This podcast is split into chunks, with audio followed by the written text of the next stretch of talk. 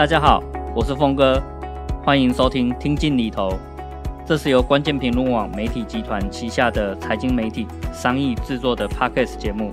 由峰哥我来主持。节目议题涵盖生活理财、股市、债券、房地产投资以及各种最新的商业趋势。大家如果有任何理财与投资的问题，欢迎留言发问，我知无不言，言无不尽。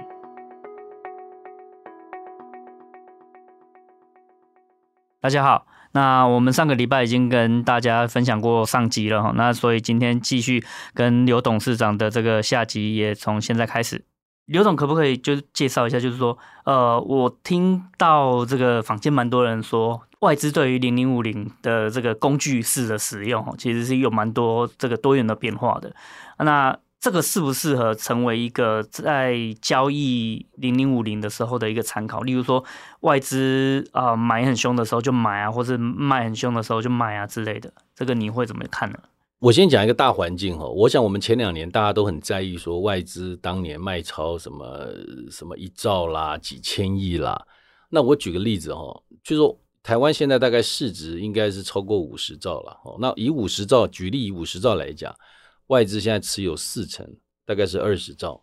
所以它的本在台湾就摆了二十兆，非常大。所以你说它卖了一兆，绝对金额绝对是够大的，因为我们一天也才几千亿，它这一段时间卖了一兆，我我觉得是高的。但是如果说你把这一兆除以它的二十兆，大概就五趴了哦。意思就是说，如果你今天买一个标的买了一百趴，你不管是停损也好，还是停利也好，还是调节也好，我觉得五到十趴应该都还算 OK 了。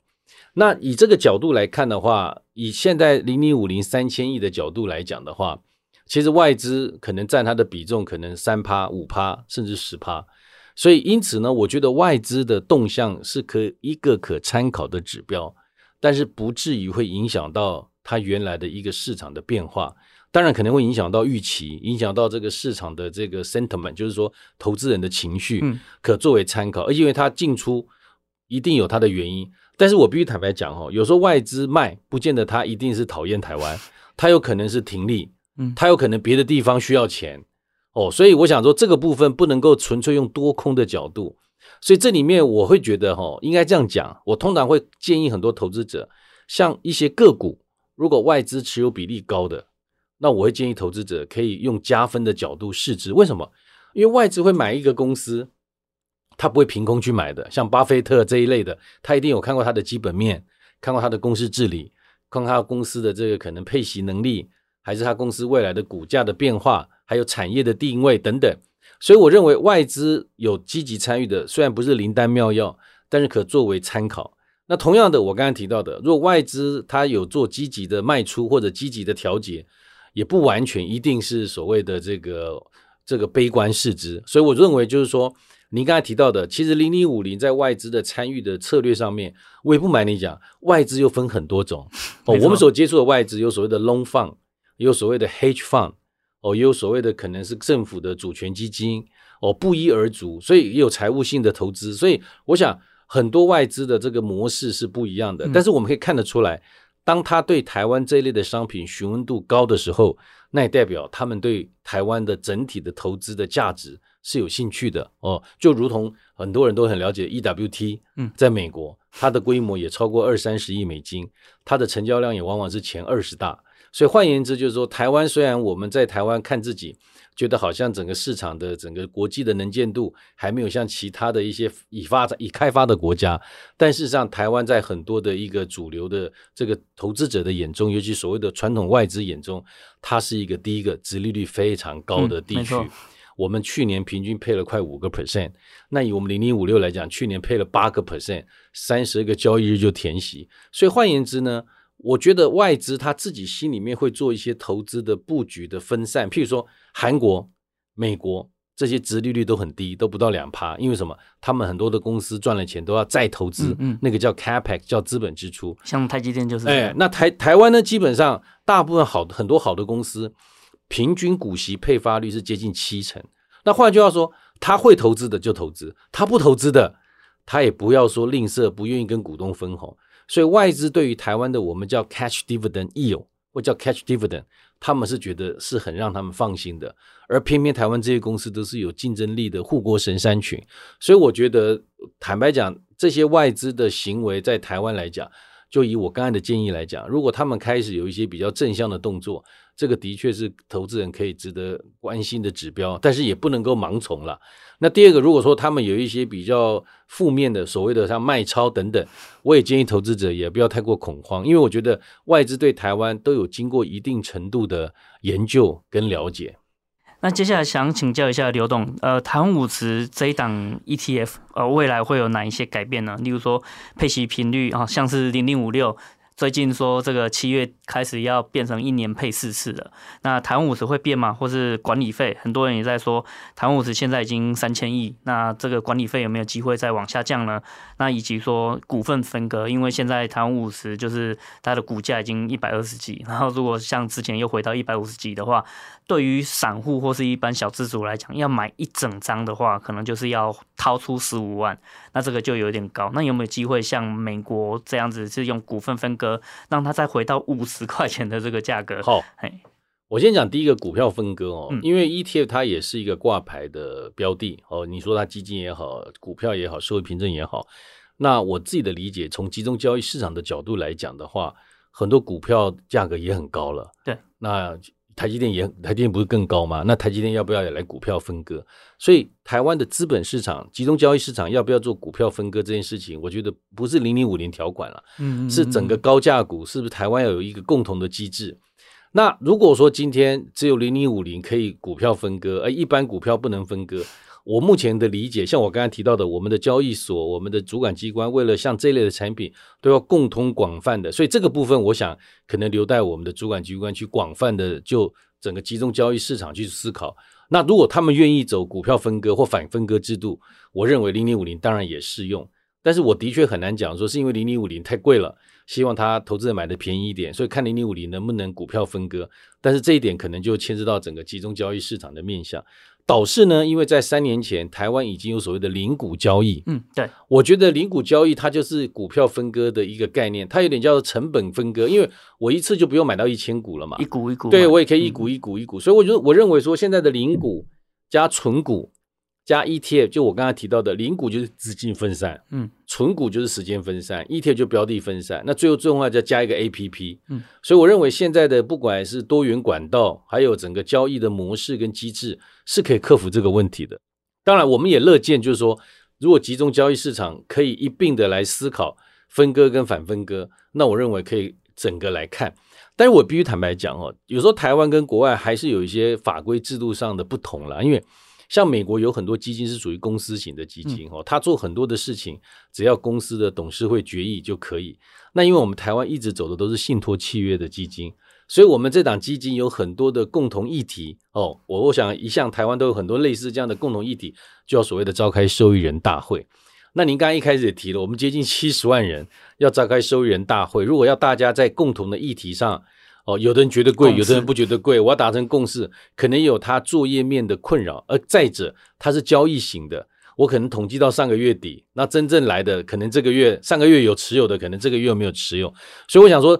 很多这种大的议题，我认为是可以值得去共同来讨论的哈。但是也有跟国外有一些可能没那么方便的地方。那第二个是你刚才提到的费用的问题，所以我想，投资人如果将来在品质、服务。哦，有研发上面愿意多给元大投信一些空间，那我们在不降价的同时，能够设计更多的产品，提供更多的服务跟机制来回馈给投资者了，大概是这个意思了。那另外一个就是说，呃，那有没有机会让它的配息频率再改变呢？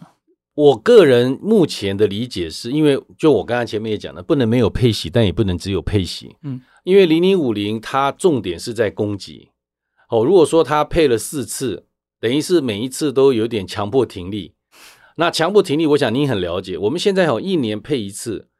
我有高达至少三百六十五天或两百五十个交易日都有填息的机会，每一季都配息，我们就必须确保市场是往上的动能是存在的。否则，如果配息都在贴息，那我认为长久下来，投资人因为配了息，不但伤了本，更失去了你未来往上逐利的空间了。所以我认为零零五零目前说真格的，我也觉得我们既然有这么多都是季配息的产品了，而且大家都可以互相组合了。像我们上个礼拜五宣布完之后，有有人有的我看网络上就有人把我们两公司两档还跟同业的一档凑在一起。我们自己也把原来我们的三档债券，就是那种所谓的三六九、十二、一四七十、二五八十一，凑成月月配。对，但你说我们如果真的去做一档月月配，我想最近同业也做了一档月月配。那月月配息这个就变成是说，假设其他条件不变，我们有太多的资本利得空间，我的息又相对不错，我又希望每个月都拿到。那在很多其他条件不变的完美情况，我就可以落袋为安。但如果市场是一路往下走的时候，你就会出现像前几年我们一直很担心的，就是配息到最后都在配本金。那配本金长期下来，就是刚刚讲的，除了赚了息赔了本之外，我觉得对很多投资人来讲，他有可能会因误会而结合，因了解而分开。所以零零五零配息周期，我们也会认真的去思考跟研究哦。但我也不能说它一定不会，或它一定会。因为我们零零五六的从这个年配息转到季配息，也的确是回应很多投资人的期待跟要求。因为他觉得我要等你等到十月哦，我的 get 把郎啊哦，所以那这个时候我们的很多的同业不但有季的，甚至有月的。那我们也发觉说，如果说他因为等我的配息要到年底这段时间，他先到了同业那边，所以这也是我之前有分析为什么从这两年整个市场的受益人会几乎是五六倍的增加。就是重复购买跟外溢效果，所以我们认为，投资人可能在配息的商品的的观念上面，一定要有两个很重要的。第一个，你买了一堆全部都是台湾的配息，你的系统风险还在台湾，嗯，台湾跌，你的资本利得的这一块的影响都是跌。那第二个，你配完之后，同样的，如果同样的再投资回去台湾的相关的，不管是不同家发行的，也一样。还是在同一个系统风险，所以我认为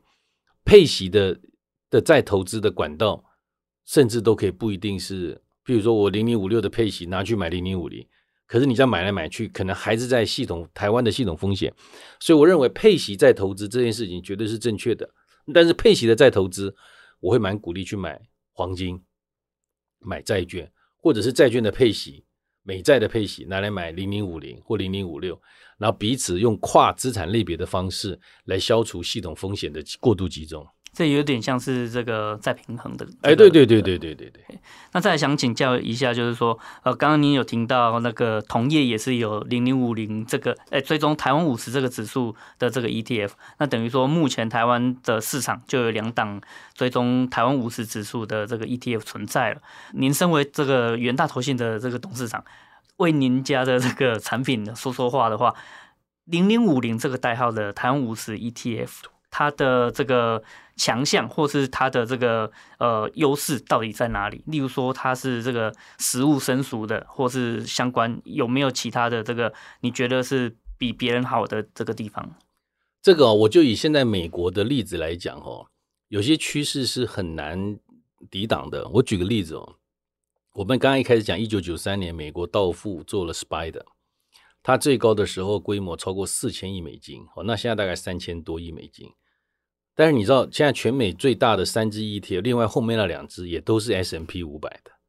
哦，一家是 Finger，一家是 Barclay。那换言之，什么？这种趋势是挡不掉的。就是说我只要是同样的东西，到了一定的高度的时候，有的人会比较在意它的品牌哦，他的先入优势，那就是零零五零我们的优势，因为他买了二十年了。他觉得这个东西，他整个二十年买下来，他的经验是很好，这叫品牌忠诚度，或叫年度，或是资讯量很多，对，或者是他过去的记录等等的。但是有没有说新兴的竞争者很类似的东西？但是很多投资人会觉得说，这样性价比比较高，那他就愿意去买哦。所以我刚才讲的，美国的现在的第一档的 Spider 三千多亿，另外的两只也不少，一千多亿美金。所以换言之，我们这档我们同类型的商品，我们同业所发行的，现在也五百亿了，大概也占了六分之一的量。所以你也不能讲说台湾的投资者都对这个价格是都都都不敏感的，他还是有敏感的。但是呢，我今天如果说为了这个事情把价格降低了，那我们可能失去了我们在品质方面跟投资者再去做更多服务的一个地方。所以这也是为什么我们零零五零现在也发展了银行版，叫零零五零 Feeder Fund。那我们的零零五零基本上也在很多的不管是外资或者是造市商流动性提供。我这边要讲的一个叫做 Bid-Ask 的一个所谓的买卖的效率跟效能。对，当你的报价更更绵密，报价更有效率，流动性更好。我刚才提到的，那就所谓的边际成本跟隐藏的摩擦成本，其实会比一些规模相对较小的低。当然，我讲这句话，也许过一段时间不适用了，因为当我的同业也许它的规模也大了起来。那它的投资效能也更高的时候，或许到最后可能真正的关键还是又回到管理费哦。那就是说表示说，其他的东西我们叫效率全员嘛，风险一样取收益高的，收益一样取风险低的。那现在很多投资人可能会用效率全员的概念去想说，所有东西都一样，为什么不取成本低的？因为我会有长期的复利效果。所以，我们就要让所有东西都一样，这件事情让它产生不一样。所以，我们现在也还是会做很多像刚刚提到的，我们在像我们的 APP、我们的基金先生，我们针对像数位的对账单，或者是说做了很多的投资策略，我们都希望来辅导投资者。像最近我们有很多市场把债券跟零零五零做一个投资组合，而产生一次多档，就是我不是在卖零零五零，我是去提供投资人做一个零零五零的解决方案。我如果提供它的附加价值跟差异性哦，那这个部分来来来让投资者其实针对零零五零可以做更多的应用跟更多的一个创新啊。那就呃元大投信目前所发行的这个 ETF 啊，呃，在这个股债两种很简单的资产去做资产配置，不管投资人喜欢呃六六四比或是七三比之类的，那台湾五十它就是股票的这个资产的代表了。所以就您的这个看法来讲的话。债券的这个代表，你觉得哪一个元大所发行的 ETF 是最适合拿来做搭配的？当然，如果说你用你用一个历史性的高度哦，包括规模、代表性都匹配，我们一般还是用美债二十年了。嗯嗯嗯。哦，但是因为我们做了投资组合的 simulation 模拟太多了，其实我不瞒你讲，这个就是说零零五零，像我刚才讲的，如果说回归到这个一个单独的操作，就是所谓让一般投资者不要那么复杂。就把零零五零代表一个台湾的一个投资的核心跟价值，像我刚才讲的，fed fund 复利，然后再投资定期定额，零零五零买黑卖红，这样讲完很简单哦，傻瓜理财也可以。但是呢，如果说你今天以我自己的经验，我们看了这么多投资组合，其实真的不瞒你讲，像我们看到那个零零七一三，因为它是一个比较新的，除了除了高息之外，又加入了低波，所以它等于是零零五零。零零五六又更新的一些机制，它事实上在很多投资组合里面，像我们最近做了像美债一到三年哦，如果说我把零零七一三加美债七到三年，再加黄金，再加美元指数，所谓的外汇指数 ETF 这四档，我们做出来的 Sharpe ratio 是高达一点二三倍，所以在相同的风险下，它的这个报酬是最高，或是在相同的报酬下，它要承担的风险是最低的。但是你如果说我们把零零五零加美债七到十年，再加入黄金，就以这三个来做，我们做过基本上是不到一了。嗯，当然是接近大概零点七左右，也没有不好。但我的意思是说，这种东西就是说，它它单独看，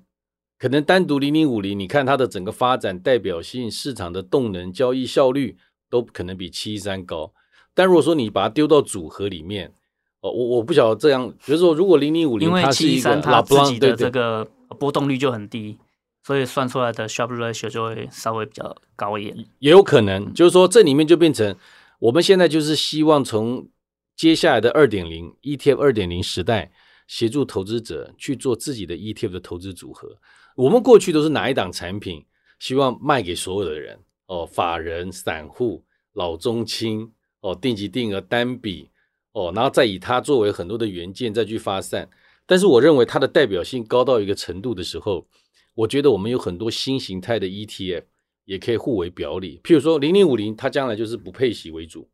那我可以加入零零五六，所以行情低重挫我就买零零五零，行情高我就把它卖掉。那中间如果说是配息的季节，以前是我们一年一次嘛，所以叫季节性，那现在一年四次了。或者行情开始进入比较焦灼的时候，我就买入零零五六。其实这个观念，坊间有很多布洛克也都写过类似的策略了哈，就是零零五零、零零五六等等。那现在有很多新的模式，在去年开始升息之后，大家开始买债，嗯，所以也不能够只有股票，也可以加入债券。所以这种美股债零零五零也可以做一个很好的搭配。但是我发觉，如果很多投资者他现在在配息不配息、股债之间，如果说再把波动度拿进来做考量的时候，零零五零当然就是在它的波动度会大一点。嗯，没错。所以很多投资者他希望先控制波动，他不是在追求波动。那像七一三这一类的就很适合作为它核心的标的，然后八五零也很适合它作为它投资的标的。所以我们常常讲说零零五零、零零五六，它后面各有两个，一个是八五零，一个是七一三，来跟它相对称的。所以我也不能说这四个哪一个所谓的特别好跟不好，而是说看你在怎么用的过程里面，它能够发挥它最高的效果。嗯，谢谢。那呃。元大它同时有发行这个指数型基金跟主动管理型的基金，那在公司里面又是如何看待这两种商品的定位，以及呃谁比较适合主动管理的基金，谁比较适合呃指数型的基金呢？对，我想我们市场应该看得到，我们公司这过去三年都是发行主动基金为主，我们从台湾龙头到全球龙头到最近的日本龙头。所以我们认为，主动基金应该才是更是了一个资产管理公司，它对于趋势的掌握，还有研发团队能力的核心。但是呢，ET 作为一个这过去二十年来逐渐被投资人接受的的一个主流产品哦，那它在技术管理也有它很多这个比较精进和和比较不同的地方。所以我还是我刚才讲的就那句话，它就是一个双引擎，就像两条腿走路一样哦。我们希望能够保持一个平衡性的策略。然后主动、被动兼具哦，那被动基本上就是我刚才提到的，我们有这么长时间的发展的历史，所以同样的不能没有被动了，但也不能只有被动。那我觉得主动，我们在台湾的主动也发展四十年，所以我们基本上这两件事情在很多的面向上都是可以相互的交流的。譬如说，我们很多主动的能力可以来协助我们指数在做产品的开发跟设计上。在 Smart Beta 的这个未来发展基础，可以提供更多的养分，而我们的指数化的一个投资，也是可以给我们的一个主动在 Benchmarking 上面提供更多元的一个所谓的竞合的关系。好，所以我想我们的主动基本上还是以银行通路为主，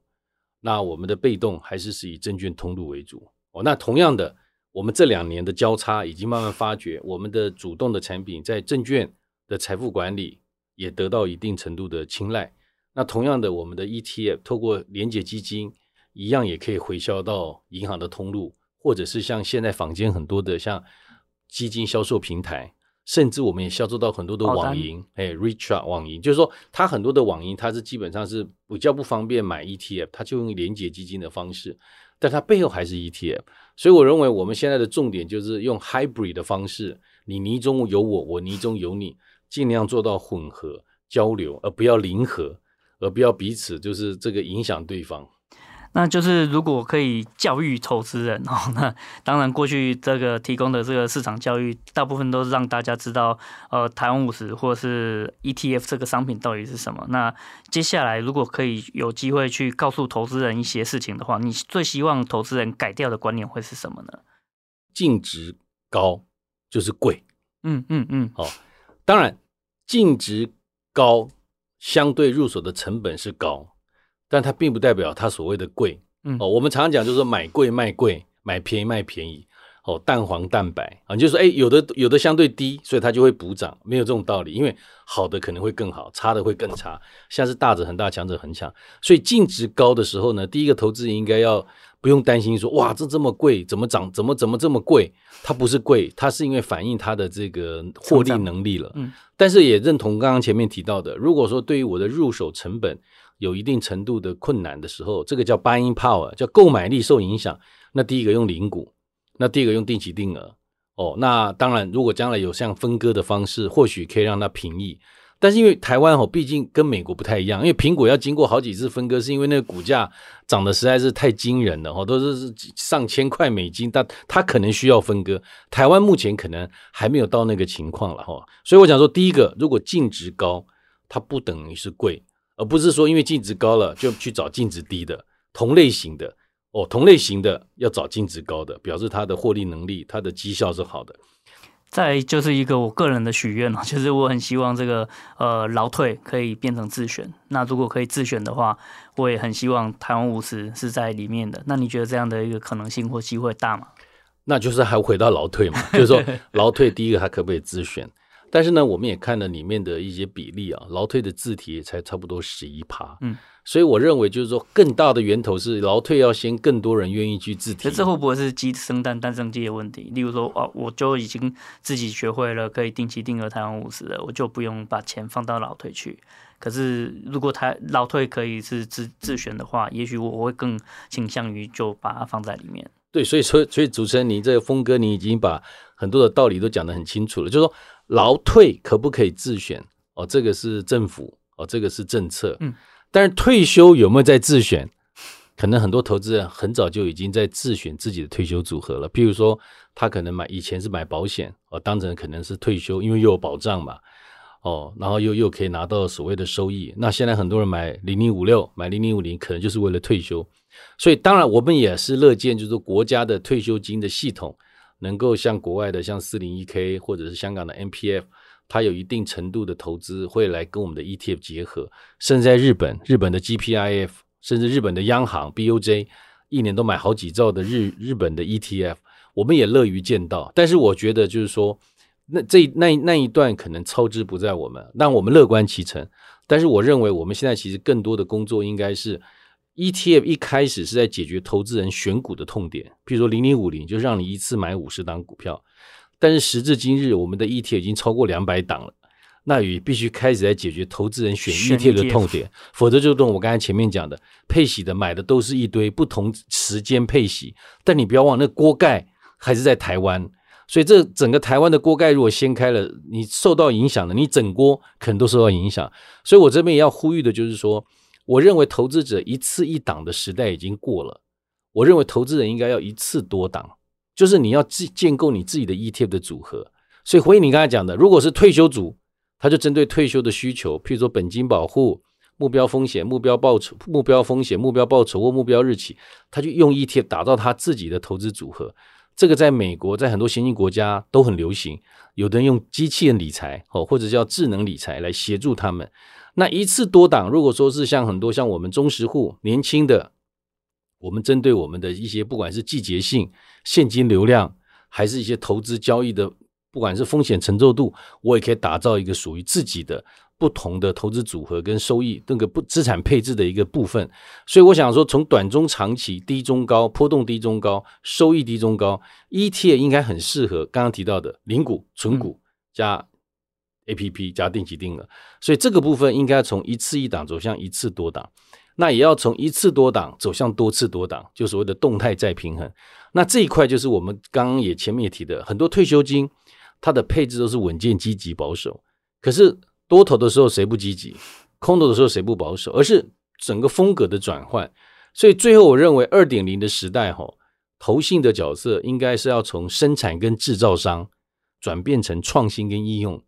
因为我们台湾今到现在已经有十六家的投信在发 ET，我们几乎每天报纸打开都是哪些产品在配息，哪些基金在 IPO，哪些家又在做创新的产品。可是投资人在整个这么多越来越多的产品，我刚刚提到的有超过两百四十档，